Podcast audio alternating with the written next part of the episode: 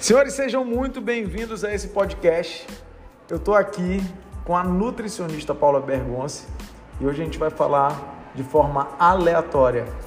Ela está me olhando aqui com olhos. Ela está quase para me matar aqui, porque eu decidi abrir numa conversa e aproveitar, né, todo esse conhecimento, toda essa autoridade no mundo da nutrição para te trazer acho que dois, dois aspectos. Falar de emagrecimento sem falar de emagrecimento. É possível isso, Paulinha? Primeiro se apresenta. Primeiro, é possível. Segundamente, sou Paula Bergonce, nutricionista funcional, mestre reiki, trabalho com barras de access, PNL e comportamento. Dito isso, tenho uma história de emagrecimento, tenho uma história com obesidade que foi muito pesada lá atrás, que hoje faz parte de uma caminhada. Hoje eu falo sobre ela no consultório, falo sobre ela no meu dia a dia. E foi através dela que eu cheguei aqui como nutricionista.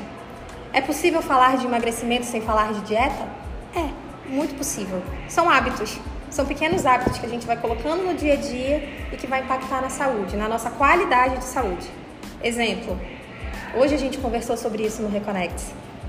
Que você faz na primeira hora da sua manhã? Como é? É acorda, pega o celular e começa a responder Instagram, WhatsApp, Telegram, e-mail e já fica refém daquilo? Ou você se prioriza?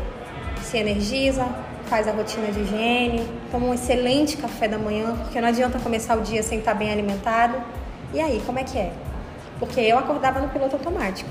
E hoje, exatamente hoje, eu enxerguei o quanto isso estava me prejudicando. Prejudicava o meu dia inteiro, prejudicava a minha fome. Eu já saí de casa sem tomar café da manhã porque eu fiquei no Instagram. E nem sempre trabalhando. Às vezes é no ralo do tempo. Passando aquele. Passando, vendo aqueles reels, algo engraçadinho, algo legalzinho, Exato. e acaba perdendo bastante tempo e tirando o foco daqui, daquilo que é prioridade que somos nós mesmos. Exato. Uma pergunta que eu te faço. Eu vejo isso como algo realmente essencial, se priorizar.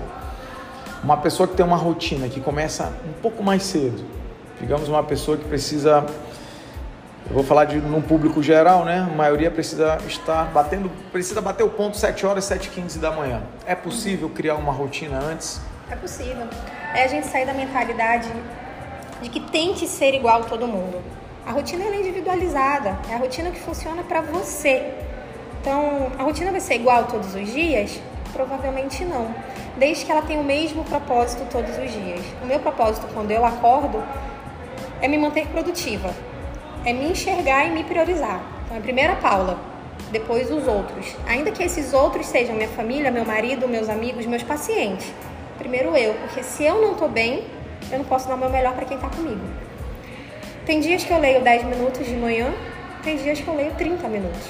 Tem dias que eu pratico atividade física no CT seis e meia da manhã, tem dias que eu venho 5 horas da tarde. Nos dias que eu venho às 5 da tarde, em casa eu faço um alongamento quando eu acordo. Eu, me, eu acordo meu corpo. Eu falo, galera, vamos. Vem cá, bracinho, vem pescoço. Não é, é possível. Ah, mas não dá, eu tenho filho, eu trabalho fora, eu vou de rota. Cara, dá. Na hora que a gente faz o que precisa ser feito e se prioriza de verdade, entende que se botar no primeiro plano vai fazer com que todo o teu dia funcione bem, você acorda 10 minutos mais cedo. Você acorda 15 minutos mais cedo. Só que para isso funcionar bem, a noite anterior tem que ser, ter sido legal. Você vai para cama mais cedo também. Não adianta deitar e ficar com o celular na cara até uma, duas horas da manhã. Não adianta ficar no Netflix até uma, duas horas da manhã. Senão no dia seguinte você não acorda às 5. Você não acorda às 5 e meia ou 6, eu não sei como é que é a rotina do outro. Então eu tenho um compromisso comigo.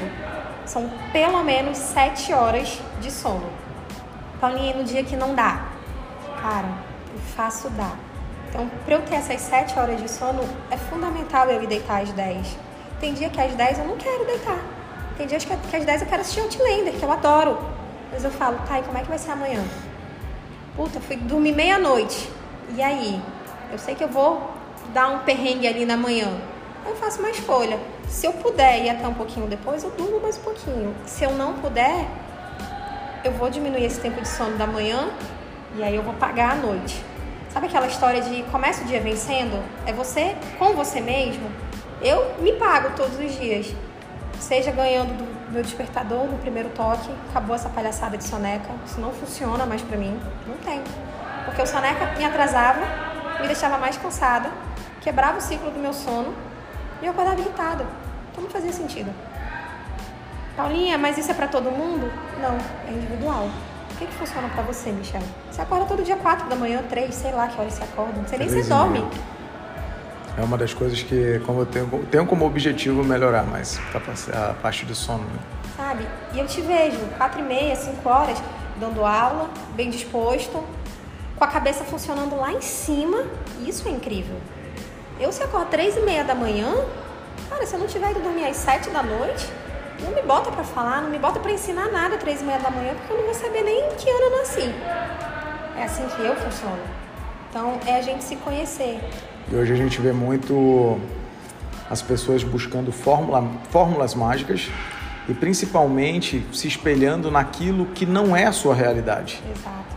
Sabe quando eu aprendi isso? Tem um livro, O Milagre da Manhã. Sim. Eu adorei esse livro. Tem algumas ressalvas? Tenho, mas eu adorei esse livro, indiquei para várias pacientes, até hoje ainda indico. Só que assim, para mim, Paula, naquela época, eu li esse livro em 2015 talvez.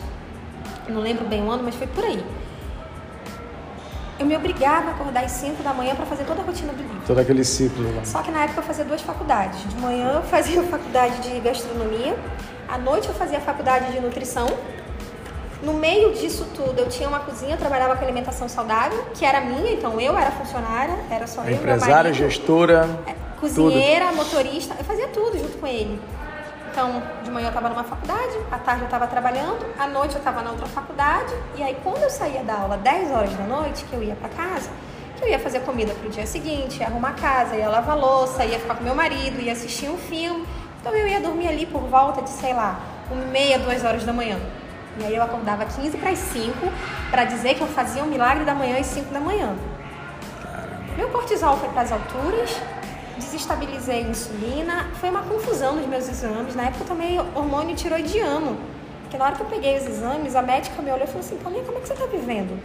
Eu, não, mas eu acordo todo dia 5 horas da manhã para fazer a rotina da manhã. Eu lembro do olhar daquela médica para mim. Falou, gatinha, você vai morrer. Você precisa dormir, precisa descansar. Por quê? Porque eu estava seguindo um padrão que não era o meu. Era muito legal, eu estava lendo, estava fazendo meditação, afirmação. Tava só que não cabia na minha rotina. No dia que eu passei, aí dormi, sei lá, 11 horas da noite, eu acordava às 6, lia 10 minutos, fazia 10 minutos de uma atividade na sala do apartamento, tomava café da manhã e ia para a faculdade, meu rendimento melhorou muito mais, eu estabilizei cortisol, voltei a ser bem humorada, sabe? Então, assim, o que cabe para você é enxergar como é que funciona.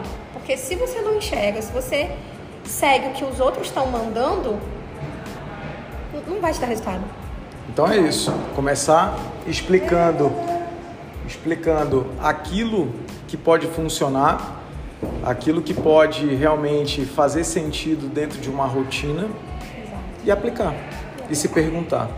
Então, ó, dica aí para você, orientação de uma profissional que não só prescreve um plano alimentar, é um plano de vida para aquilo que pode fazer muito mais sentido para você, para que você busque um processo de emagrecimento permanente e, e continue, né? Continue nesse processo e a cada novo dia aprendendo, a cada novo dia aprendendo. E essa daqui foi a nutricionista Paula Bergonce, com todas as suas propriedades aí em relação a comportamento que eu creio que é peça-chave. É, peça Comportamento, chave. pessoa se entender, a pessoa se compreender dentro de um universo e no mais, tamo junto. Valeu. Tamo junto. é isso, valeu.